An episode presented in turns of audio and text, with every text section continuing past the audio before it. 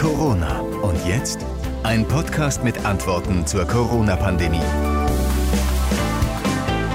Die nächste Woche wird die Woche der Entscheidungen. Alle blicken erwartungsvoll auf nächste Woche Mittwoch. Dann verhandeln wieder die Ministerpräsidenten und die Kanzlerin darüber, wie es weitergeht in der Pandemie. Wir wollen auch auf nächste Woche blicken und zwar mit diesen Themen. Die Situation der Grundschüler in NRW. Die Landeselternschaft schlägt Alarm. Wie soll es ab Mitte Februar weitergehen? Die FDP fordert Lockerungen und die Impfzentren öffnen. Ab nächster Woche werden die über 80-Jährigen geimpft, die zu Hause leben. Es ist Freitag, 5. Februar. Ich bin José Nachsiandi. Und zuerst blicken wir auf die aktuellen Infektionszahlen in NRW. Da treten wir momentan etwas auf der Stelle. Das Robert Koch Institut weist 77,7 Neuinfektionen pro 100.000 Einwohner in den letzten sieben Tagen aus. Gestern hatte dieser Richtwert minimal darunter gelegen, bei 77,2. Die Zielmarke ist ja eine Inzidenz von höchstens 50. Am besten sieht die Corona-Situation in NRW momentan in Münster aus mit 28,5 und im Kreis Coesfeld mit 35,4. Sehr kritisch sind die Zahlen noch in Hagen mit 154 und im Kreis Höxter mit 118. Die gute Nachricht ist aber, über der sehr kritischen Marke von 200 liegt in Nordrhein-Westfalen Bayern inzwischen keine kreisfreie Stadt und kein Landkreis mehr. Seit den Weihnachtsferien, also seit dem letzten Jahr, lernen unsere Kinder, unsere Schülerinnen und Schüler in Nordrhein-Westfalen auf Distanz. Die Lehrer stellen die Aufgaben irgendwie und die Schüler lösen sie zu Hause irgendwie.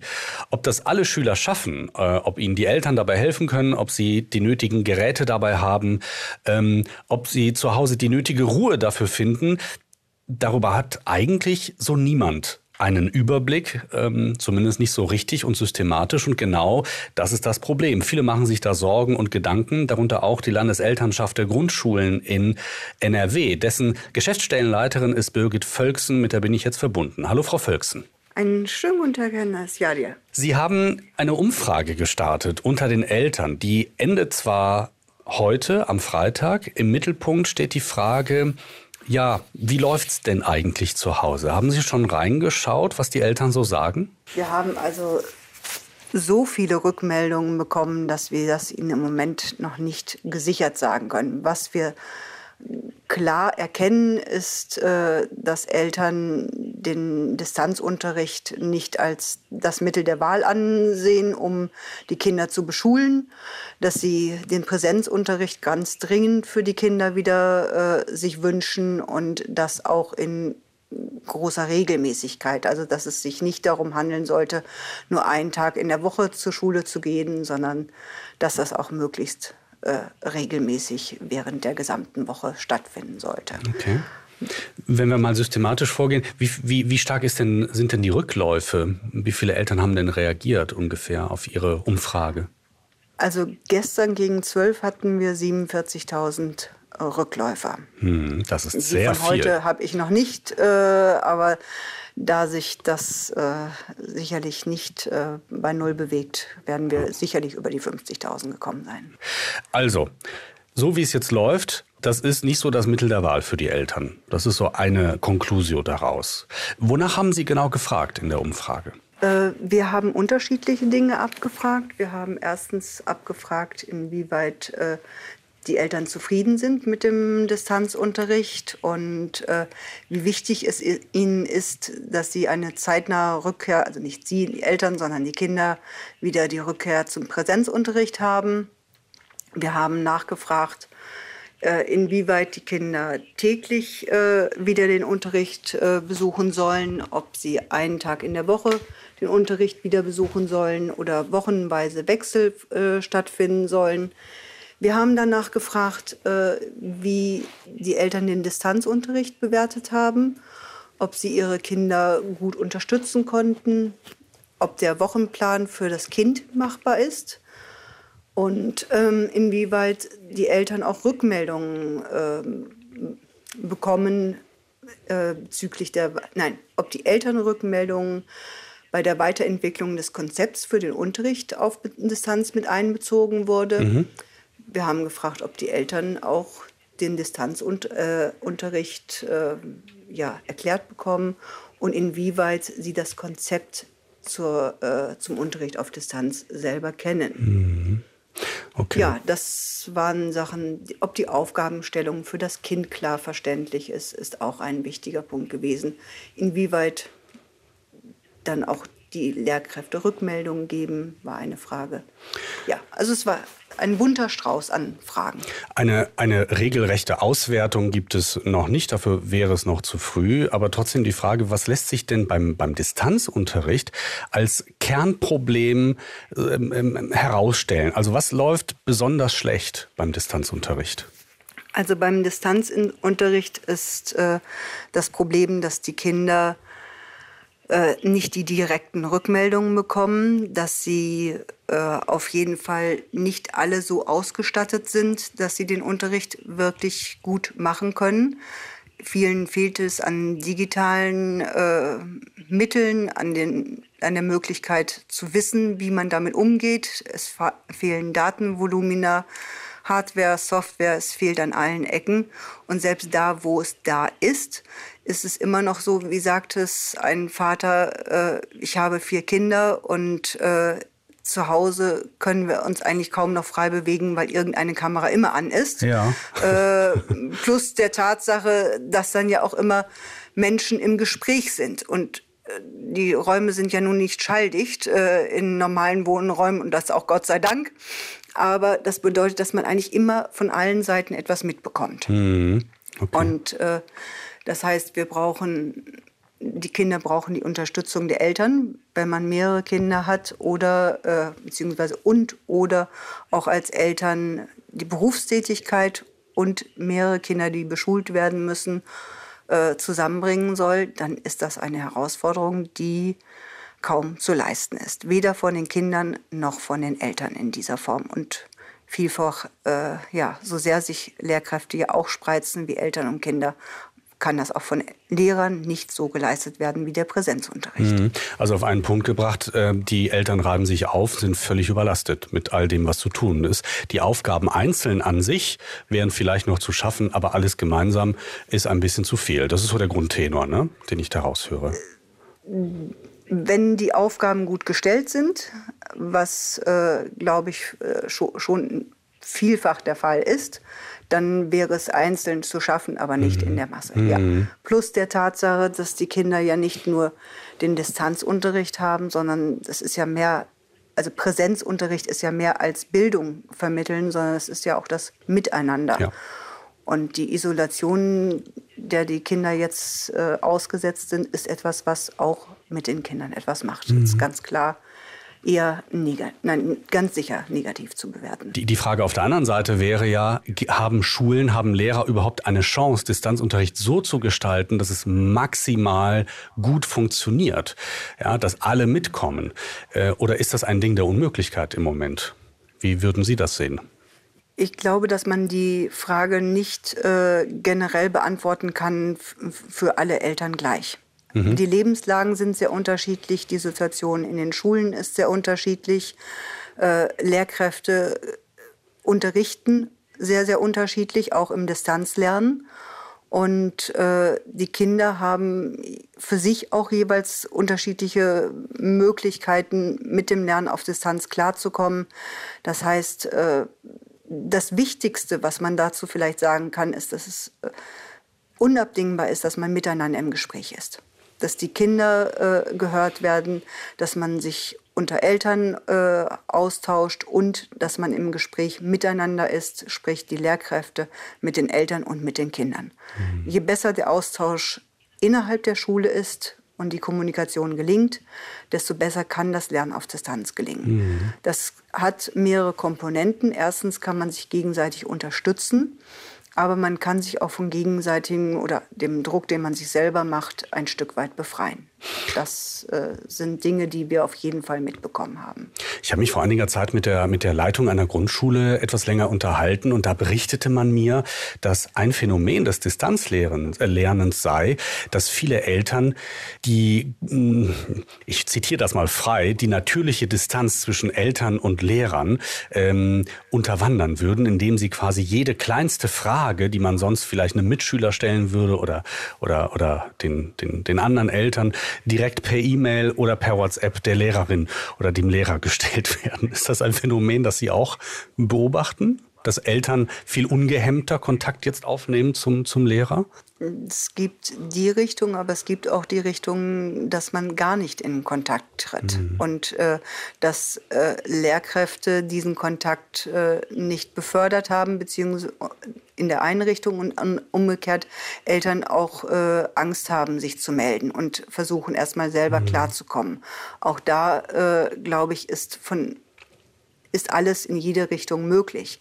Aber gerade dafür wäre es wichtig, dass von Seiten der Schule etwas aufgebaut wird, sehr gerne auch mit der Unterstützung der Schulpflegschaft und Klassenpflegschaften, dass man miteinander Gespräche führt, äh, dass man Videokonferenzen macht, in denen man diese Dinge, die sonst eine Lehrerin für 30 Eltern einzeln beantworten müsste, dass sie das im Gespräch oder in einer Videokonferenz mit möglichst vielen Eltern dann klären kann und dass man die gegenseitigen Erwartungen auch benennt, aber auch die äh, Grenzen der Umsetzbarkeit mhm. auch miteinander aushandelt.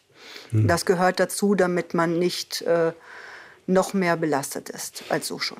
Ich erlebe auch unter befreundeten Eltern und äh, Kolleginnen und Kollegen mit ähnlich alten Kindern, dass es da einfach sehr unterschiedliche Herangehensweisen von Grundschullehrern gibt zum Beispiel.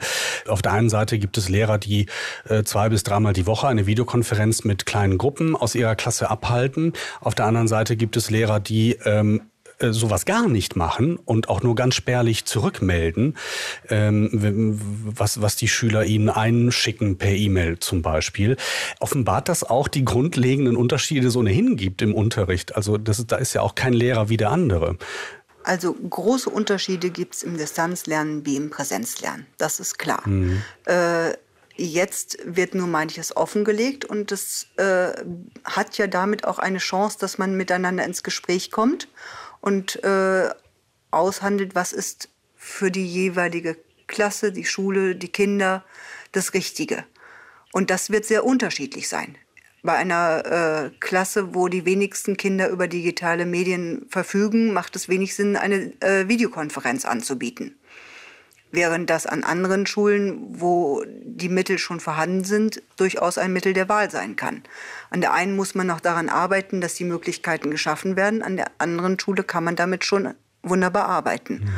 Und wichtig ist, dass man auf dem Weg ist und äh, ja, das Beste versucht, ohne dass man sich gegenseitig irgendwelche Schuld zuschiebt. Und die einen warten darauf, äh, dass Lehrkräfte tätig werden und die Lehrkräfte erhoffen sich die äh, starke Unterstützung der Eltern und die Kinder sitzen irgendwo dazwischen. Sondern das ist immer eine Frage des, äh, ja, wie gut kann man innerhalb der Schule miteinander im Kontakt sein und die Dinge mhm. auf den Punkt und auf den Tisch bringen.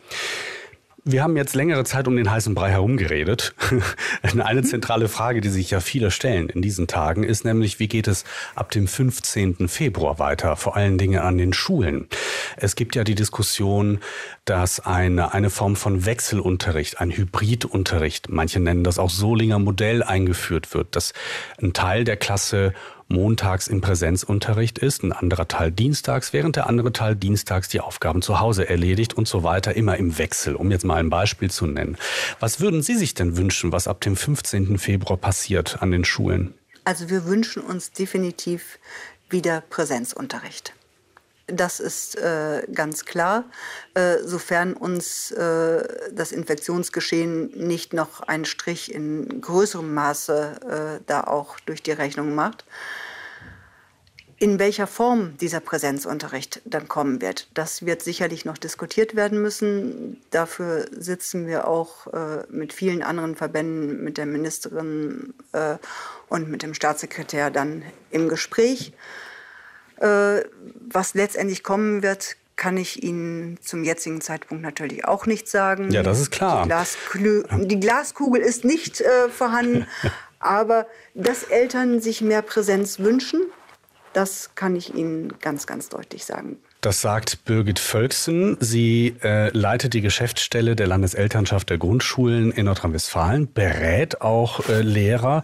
Würde ich direkt gern mal einen Rat von Ihnen holen, Frau Völksen, wenn ich darf. Ja, das ich, ich, Sie gerne. Wie, wie, ich eben sagte, bin ich selbst Papa einer, Grundschu einer Grundschülerin. Die ist jetzt inzwischen Stand äh, heute schon länger in einer Form von Ausnahmezustand, was die Schule angeht, als dass sie äh, den Normalfall an der Schule kennt. Also von August bis Februar, das sind gerade mal, äh, muss ich schnell rechnen, sechs Monate, ne, sieben Monate, hat sie den Normalzustand kennengelernt und seit Februar, März vergangenen Jahres bis heute kennt sie eigentlich nur den Ausnahmezustand an den Schulen. Das heißt, ich bekomme von ihr auch schon mal den Spruch, Papa, eigentlich kannst mich abmelden von der Schule, ja, so als wäre es ein Sportverein. Also die Tatsache, dass Schu zur Schule gehen etwas ganz Normales ist und in den Alltag integriert gehört, die, das zu vermitteln wird immer schwieriger für mich als Papa. Was würden Sie mir denn da raten? Mm, spannende Frage, da habe ich ad hoc noch keine Antwort. Äh, ich habe gerade erst mal an die Ferien gedacht und sechs Wochen Ferien können Eltern äh, und Kinder auch schon sehr schnell aus dem Alltag herauskatapultieren. Nichtsdestotrotz ist man, sobald die Kinder wieder in der Schule sind, auch sehr schnell wieder im Alltagstrott. Also äh, das jetzt zu nehmen, wie es ist und damit möglichst gut klarzukommen. Und wenn die Schule wieder anfängt, werden die Kinder und werden wir auch als Eltern wieder ganz schnell in diesen Trott reinkommen und uns bestenfalls auch darüber sehr freuen. Das hoffen wir. Birgit Völksen, vielen Dank von der Landeselternschaft der Grundschulen in Nordrhein-Westfalen. Dankeschön. Einen schönen Tag. Nächste Woche Mittwoch gibt es das nächste Bund-Länder-Gespräch. Kanzlerin Merkel trifft sich dann virtuell per Video mit den Ministerpräsidenten und Ministerpräsidentinnen der Länder, um darüber zu beraten, wie es nun weitergehen soll in der Pandemie. Äh, konkret geht es um die Frage Lockern oder Lockdown, wenn man das so zugespitzt sagen möchte. Und darüber, was in Nordrhein-Westfalen am besten passieren sollte, will ich mich unterhalten mit Susanne Schneider, ähm, der gesundheitspolitischen Sprecherin der FDP-Fraktion im Landtag in Nordrhein-Westfalen. Hallo, Frau Schneider. Hallo, Herr Nasiani. Noch ist ja nicht klar, was ab dem 15. Februar passieren soll, äh, obwohl die reinen Infektionszahlen ja deutlich runtergehen. Was würden Sie denn sagen? Was würden Sie denn sich wünschen, was ab dem 15. Februar passiert? Ich wünsche mir, dass mit Blick auf diese, wie Sie gesagt haben, sinkenden Zahlen, äh, wir langsam wieder beginnen können, äh, in ein etwas normaleres, schöneres Leben zurückzukehren. Was genau bedeutet das konkret? Sollen wir alle wieder in Kneipen gehen können? das wäre natürlich schön. Nein, aber so können wir natürlich nicht starten. Wichtig wäre mir, dass wir ähm, die Schulen wieder öffnen, vor allem die Grundschulen, weil die Grundschüler brauchen auch ihre sozialen Kontakte, die brauchen ein geregeltes Umfeld, was eben auch nicht alle Kinder zu Hause haben. Also ich finde es wunderbar, wenn wir ab Mitte Februar die Grundschulen zum Teil öffnen könnten, dass wir hier so eine Art Wechselunterricht machen und äh, dann nach und nach auch eben die anderen Schulen wieder an den Start bringen. Großartig wäre auch noch, wenn man die regionalen Gegebenheiten etwas berücksichtigt, äh, weil es erschließt sich mir nicht, wenn wir in Gegenden wie Münster mit einer Inzidenz von 30 sagen, die Schulen müssen geschlossen bleiben. Ja, und äh, es ist ja auch kein Schultourismus zu befürchten, äh, dass jetzt dann Schüler aus anderen Kreisen nach Münster fahren, um da am Unterricht teilzunehmen. Das stecken ja zwei Sachen drin. Fangen wir mal bei, den, bei der Geschichte Regionalität an. Das heißt, Sie schlagen tatsächlich vor, dass in Nordrhein-Westfalen abhängig von der äh, Inzidenz unterschiedlich geöffnet wird, gerade bei den Schulen. Würde das aber nicht wieder den Ruf laut werden lassen der Ungerechtigkeit, der Ungleichbehandlung von Schülern? unterschiedlich geöffnet werden kann. Also nicht muss. Das war jetzt einfach so ein Gedanke, dass wir da ein bisschen schneller sein könnten. Umgekehrt, wenn wir jetzt sehr hohe Inzidenzen hätten, haben wir jetzt im Moment glücklicherweise nicht. Da könnte man auch sagen, wir lassen die Schulen noch zwei Wochen länger zu. Dass Sie gerade die Schulen ansprechen, ist interessant, weil auch da gibt es, ist ein Paradigmenwechsel zu beobachten. Äh, zuständig für das Ressort Schulen in Nordrhein-Westfalen ist eine FDP-Politikerin, Yvonne Gebauer, die als Schulministerin bisher oder bis vor kurzem immer gesagt hat, na, das mit dem Hybridunterricht oder Solinger Modell oder Wechselmodell, wie auch immer man das nennen möchte, also dass Schüler abwechselnd mal zu Hause und mal in der Schule sind und nicht im gesamten Klassenverband, sondern in zum Beispiel einer geteilten Klasse unterrichtet werden, das da war sie bisher immer gegen, mit Blick auf, so viele Lehrer habe ich gar nicht, so viele Räume habe ich gar nicht, wie soll das gehen? Ähm, das ist auf einmal jetzt wieder salonfähig, auch bei der FDP oder was, was, was passiert da im Hintergrund? Wir müssen natürlich immer konkret schauen, welche Zahlen haben wir, wie ist die Situation vor Ort. Und äh, jetzt mit der Geschichte auch mit Hybridunterricht, das waren ja Gespräche mit den anderen Kultusministern auch, wo es uns auch als FDP wichtig war, dass wir eine einheitliche Linie haben und nicht die einen machen das so und die anderen machen das so.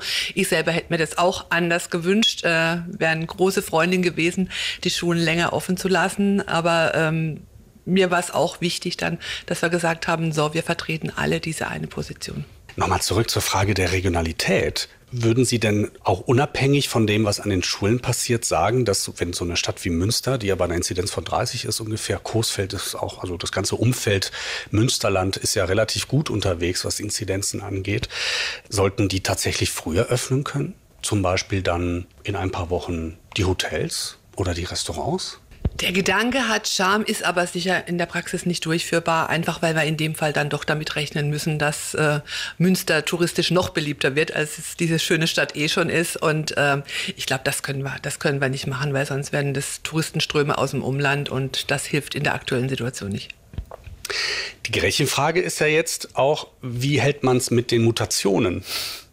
Ja, also dass die Infektionszahlen nach unten gehen, ist bundesweit wie auch landesweit prima zu beobachten. Es geht langsam, aber stetig nach unten. Ich glaube, bundesweit sind wir bei einer Inzidenz von um die 80 äh, heute. Ähm, aber alle fürchten sich vor Mutationen aus Großbritannien, Südafrika, Brasilien, die möglicherweise ganz, ganz schnell, sobald man ein klein wenig die Zügel wieder locker lässt, auch an den Schulen vielleicht, dafür sorgen, dass die Zahlen wieder explodieren. Wie sehen Sie das?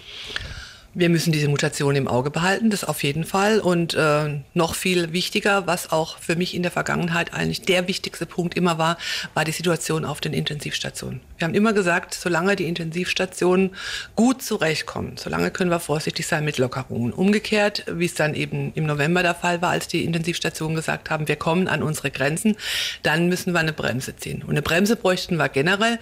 Unser stellvertretender Ministerpräsident hat ja so eine Corona-Notbremse vorgeschlagen, also sprich, je nachdem, wie sich die Zahlen entwickeln, ist das und das zu tun. Und ich glaube, äh, wenn wir das berücksichtigen, dann sind wir auf einem sehr guten Weg. Der stellvertretende Ministerpräsident in Nordrhein-Westfalen ist gleichzeitig der Familien- und auch Kinderminister, unter anderem Joachim Stamp, Chef der des Landesverbands der FDP in Nordrhein-Westfalen reden wir ein wenig über, über die, ja, die, die Rolle der FDP in dieser äh, Pandemie, die ähm, sich vielleicht noch ein bisschen finden muss, habe ich den Eindruck. Denn auf der einen Seite, auf Bundesebene, der Bundesvorsitzende äh, Lindner fordert sehr stark Lockerungen und kritisiert einen sehr einen, einen in seinen Augen oder in Augen der FDP, der Liberalen, falschen Umgang mit der Pandemie.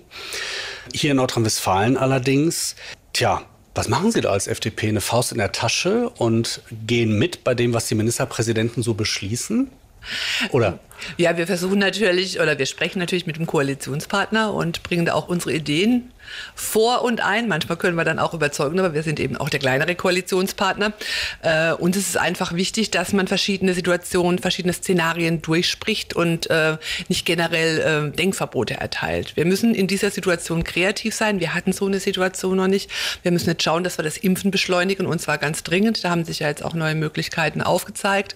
Und äh, ich denke, wenn wir da gute Vorschläge machen, dann äh, finden die auch Gehör. Also der Begriff der FDP ist ja im Moment, dass man so eine Art äh, Notfallliste ähm, gibt, gibt auch andere Begriffe dafür, aber Notfallplan erstellt, dass man sagt, also wenn die Inzidenz beispielsweise über einen bestimmten Schwellenwert ist, dann greifen völlig automatisch, ohne dass Diskussionen stattfinden müssen, bestimmte Maßnahmen. Wenn die Zahlen drunter liegen, dann werden sie völlig automatisch gelockert. Lassen Sie mich überlegen, welches Bundesland ist das? Schleswig-Holstein, glaube ich, hat ja so eine, so eine Art äh, mit so einem Ampelsystem. Äh, ja.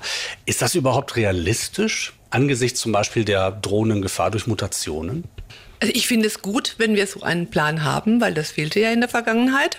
Und ähm, ich kann mir schon vorstellen, dass man damit gut arbeiten kann. Also einerseits den Notfallplan, andererseits äh, langsam zu lockern und dann gleichzeitig die Impfung voranzubringen. Mhm. Bringen Sie mal auf den Punkt, was ist denn das, was Sie als FDP stört bei den jetzigen Maßnahmen, bei dem Lockdown, den wir jetzt gerade haben, aktuell? Was ist das, was Sie wurmt? Ja, mich stört natürlich schon, dass alles geschlossen ist. Ich mache mir große Sorgen um viele Menschen, denen es an die Existenz geht, die nicht mehr wissen, wie sie morgen ihre Miete bezahlen äh, sollen. In ganz, ganz vielen Bereichen, wo man einfach nicht mehr weiß, wie es weitergehen soll. Und ähm, da wünsche ich mir jetzt auch schon, dass wir jetzt das gelockert bekommen. Also sprich, dass wir zum Beispiel ab März die Restaurants wieder aufmachen können, dass wir langsam Museen oder so Geschichten wie Zoos, warum soll man die Zoos weiter geschlossen halten, wenn die äh, Zahlen runtergehen dass wir einfach jetzt hier so langsam mal vorwärts kommen. Oder auch im Sportbereich. Warum sollen Menschen, die zusammen Tennis spielen möchten, wo man ja, was man ja wirklich nicht als Kontaktsportart bezeichnen kann, warum sollen die weiterhin auf ihren Sport verzichten?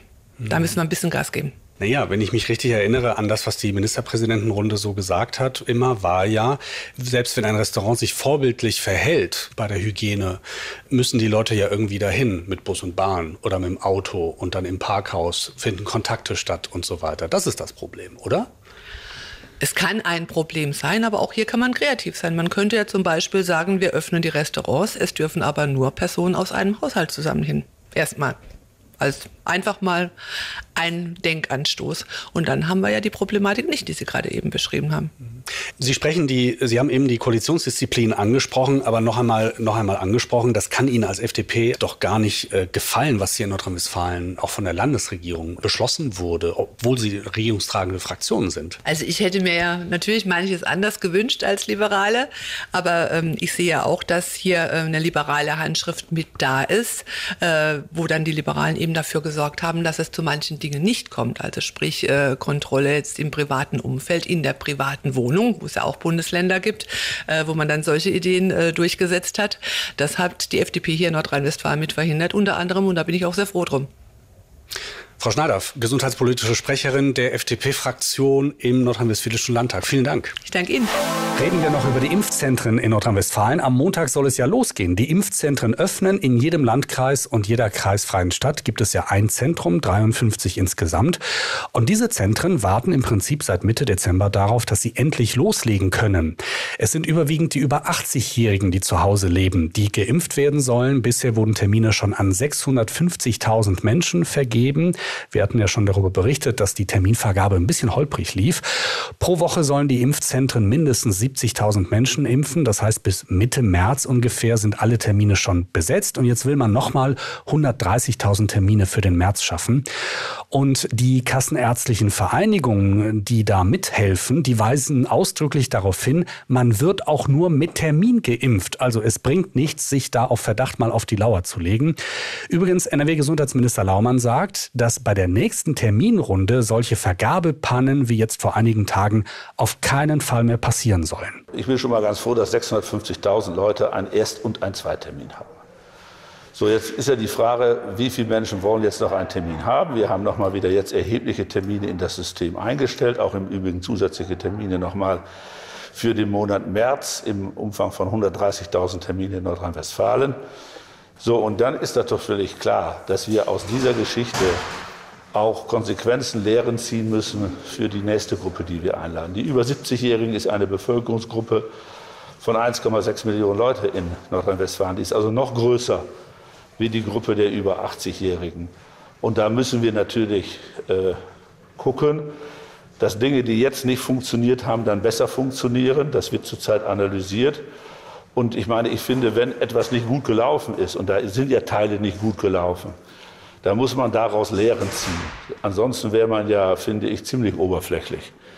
Also wir ziehen daraus Lehren und ich hoffe, dass es dann für die nächste Gruppe erheblich besser läuft. Nordrhein-Westfalen wird übrigens anders als geplant mit den Impfstoffen umgehen. Die Impfstoffe von BioNTech und Moderna sollen nur noch an über 65-Jährige verimpft werden. Hintergrund ist, der Impfstoff von AstraZeneca soll ja nur an Jüngere verimpft werden, weil noch nicht klar ist, wie der Stoff bei über 65-Jährigen wirkt. Das ist zumindest die Empfehlung in Deutschland. NRW-Gesundheitsminister Laumann will da sicher gehen, dass für die über 80-Jährigen, die ja jetzt dran sind mit der Impfung, auch mittelfristig genug Impfstoff da ist. Das heißt, Jüngere, die in der Prioritätsstufe 1 sind, zum Beispiel Ärzte oder Pfleger, die werden fortan nur noch mit AstraZeneca-Impfstoff geimpft. Und davon sollen in den nächsten Wochen etwa 130.000 Impfdosen für NRW ankommen. Und das war's für den Moment. Wir hören uns nächste Woche wieder und über all die Dinge, die zum Thema Corona bis dahin noch passieren, halten wir euch in äh, unserem Corona-Update auf dem Laufenden. Habt eine gute Zeit bis dahin. Ich bin José Nachsiambi.